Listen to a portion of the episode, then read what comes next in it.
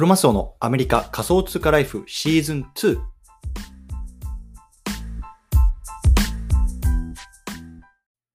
皆さんおはようございます。アメリカ西海岸在住のクロマスオです。今日は3月11日金曜日ですね。皆さんいかがお過ごしでしょうか？今日も早速聞くだけアメリカ仮想通貨ライフ始めていきたいと思います。よろしくお願いいたします。さて、今日のテーマなんですけれども、今日は言ってることがコロコロ変わるのは悪いのかっていう話をね、ちょっとしたいなと思います。うん。今日はね、ちょっと米国のね、こう不動産投資についての話をね、まあ、具体的にね、話しながらね、ちょっとこのような話をしていきます。でね、対象のリスナーさんは、こうやりたいことがね、たくさんあってね、困るんだよなとか、あとはね、例えば会社とかでもね、こう上司の言ってることがコロコロ変わって困ると、ね、どうにかしてほしい、そんな風にね、思ってる方向けの内容になってます。でね、ま僕自身はね、こうやっぱりやりたいことがたくさんあるんですよね。で本当に1日24時間足りないなって思ってることが多々あるんですけれども、やっぱね、こうやりたいこととかもコロコロコロコロ変わってくるんですよね。ねむしろね、こうちょっと意識的に変えてるみたいなところもあるんですけれども、でね、僕はなんでそういうようなところをね、まあ、あのしているのかっていうところの話をね、今日はちょっとしていきたいなと思います。はい。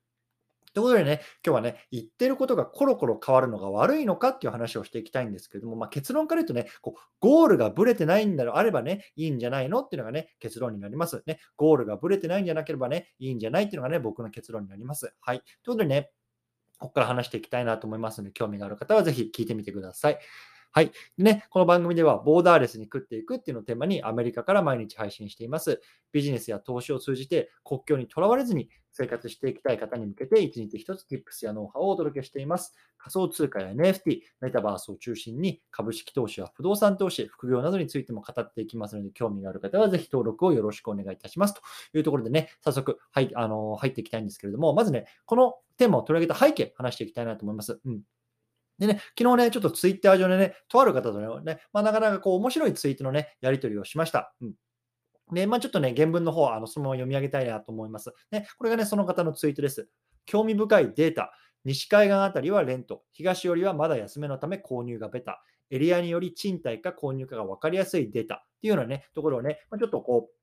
アメリカの地図をね、こう指しながらね、こう、あの、借りた方がいいよ、家をね、借りた方がいいよっていうところはね、結構西海岸に寄ってたりとか、あとはね、東寄りはね、まだね、ちょっとね、西海岸に比べればね、こう、買って、買った方がね、いいよみたいなところは、こう、マッピングされてるようなデータを見ながらね、そういうようなツイートがあったんですよね。うん。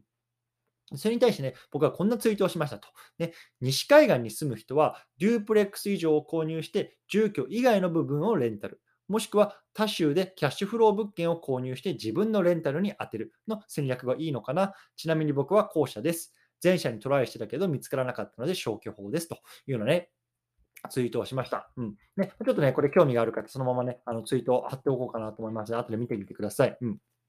でね、まあ、あのー、ご存知の方もいると思うんですけど、僕はね、こう先日からね、言ってるように、こうアメリカでのね、こう不動産投資っていうのをね、まあ、あの、ちょうどスタートさせました。うん。でね、あの、さっきのツイートでも述べたんですけど、もともとはね、こうマイホーム探してたんですよね。もともとはマイホーム探してた。うん。でもね、こうマイホームがね、もうちょっと高すぎるので、こう諦めて、こう賃貸物件を購入したっていうような経緯があるんですけども、まあ、いわゆるね、ま、今日のテーマで即して言うと、もうやりたいことがコロコロ変わってるんですよね。もともとマイホーム探してたのに、ね、賃貸物件を購入した。もうやってること全然違うじゃんということなんですけども、じゃあなんでね、僕がそういうふうなね、まあ、あの、いわゆる行動を変えたのかっていうところの話をね、ちょっと今日はしていきたいなと思います。はい。ということで、ちょっとね、一回チャプター区切ります。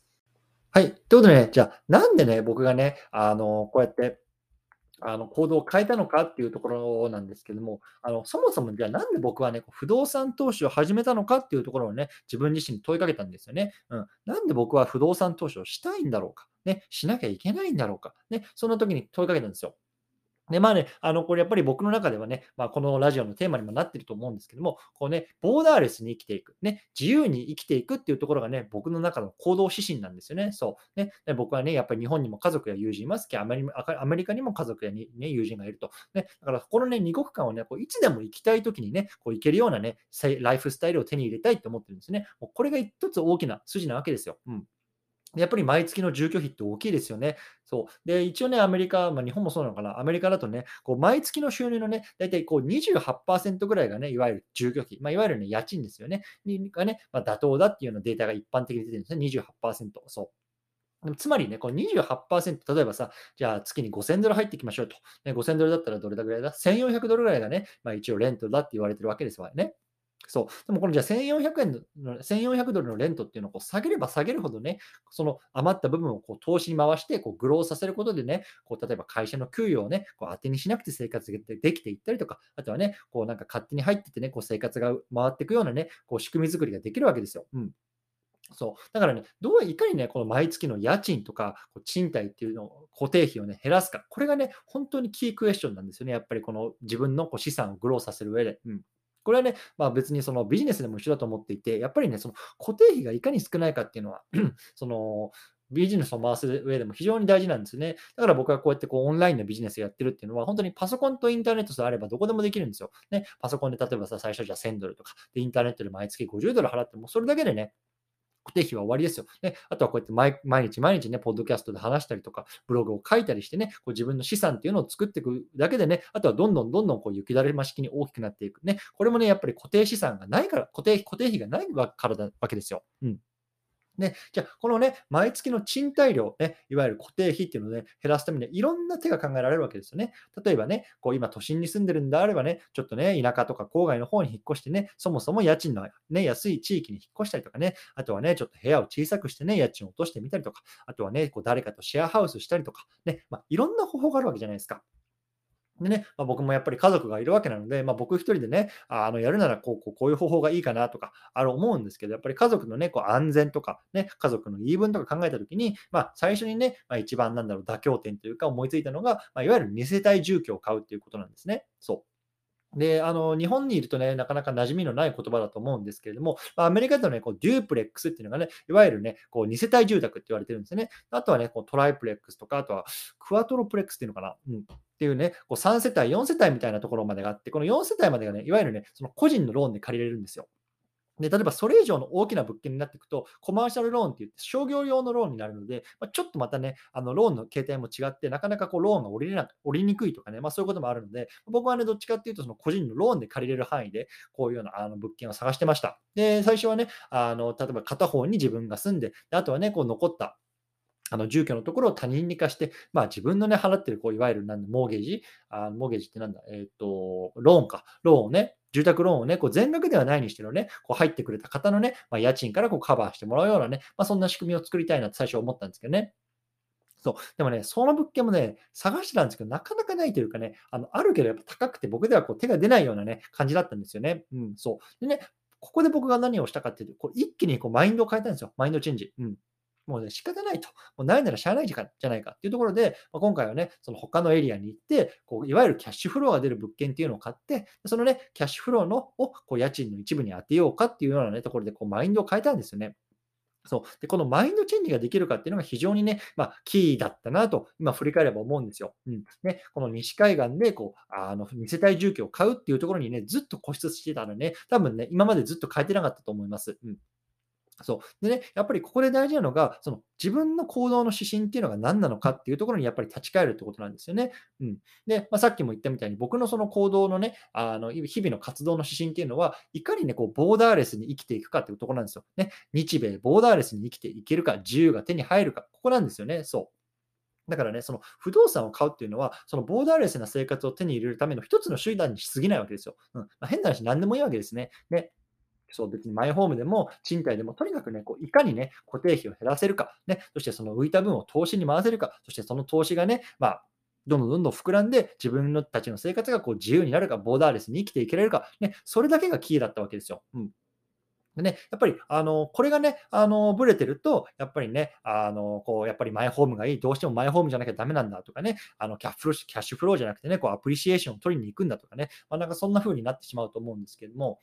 ね、僕はそこのちょっと軸がこうぶれなかったので、まあ、こういうようなね、マインドチェンジもできたし、まあ、そういうような物件もま探すこと、あの、手に入れることができましたよというようなところを話を今日はしてみました。はい。ということでね、ちょっと最後はね、あのまとめていきたいと思うんですけども、今日のテーマはね、言ってることがコロコロ変わるのが悪いのかっていう話をね、してきました。でね、僕自身はね、こうゴールがね、ブレてないのであればね、いいんじゃないかっていうところをね、まあ、あの結論として話してきました。うん例えばね、だからこうね、今こうやりたいことがいっぱいあるとかね、こう何かやってみたいっていう時にね、その時はね、こう指針がね、どうなっているかっていうのにね、従ってね、行動したらね、いいんじゃないかなと思いますし、例えばね、まあ、冒頭の例でもね、その会社の上司のね、こう言ってることがね、もうはちゃめちゃだと、もう何言ってるかわかんない、ああっちこっち行ってね、ってなった時に、じゃあその人が言ってることっていうのはね、どういうような指針に基づいてそういうことを言ってるのかっていうところをね、まあ、考えてみたらいいんですよね。それがね、やっぱりブレてなかったらね、まあ、多分その上司の言ってることって多分正しいんだと思います。うん。もね、それがブレているんだったら、そこはやっぱりこうね、いやちょっとこうこうこういうような指針のもと動いてたんじゃないのそのね、あの要求だとなんかちょっとブレてませんかみたいな感じで言い返したらいいんじゃないかなと僕は思うんですよね。僕は実際にそういうふうにね、あの物事を考えてます。うんなのでね、まあ、ちょっと今日の話を聞いてね、あ、そうか、なんか指針、軸が大事なんだなと思ったらね、もしね、ちょっとそれを自分ごとに当てはめてね、考えていただけたらね、こうやってこう配信した甲斐があるなと思いますというような話でございました。はい。ということでね、今日の合わせて聞きたいは、メンタル準備編、アメリカで不動産を購入するためにやった3つのこと、こんなね、テーマの話した甲斐がありますので、ぜひね、興味がある方は合わせて聞いてみてください。概要欄にリンク貼っておきます。はい。で最後ね、改めてあの告知なんですけど、毎度言ってます。ね、Twitter のコミュニティ機能を新たあの始めました。ね、で、今大体2週間ぐらいね、始めて経ったんですけれども、まあ、そろそろね、こう60人ぐらいの方がね、こうコミュニティに入ってきてくれてます。うん、ね、非常にね、あの、ありがたいです。ね、で、こう、毎月のね、前このあのこのコミュニティの機能ではね、こう毎日の配信とかね、そういう内容の深掘りだったとか、あとはね、もっとこれが知りたいなとか、あとはね、そこでしかね、僕がこうツイートしない情報とかっていうのが見れるようになってますのでね、あのもしね、あの興味がある方は概要欄にリンク貼っておきます。ね、そちらの方、ぜひ入ってみてくださいというところで今日はこの辺りにしたいなと思います。お疲れ様です。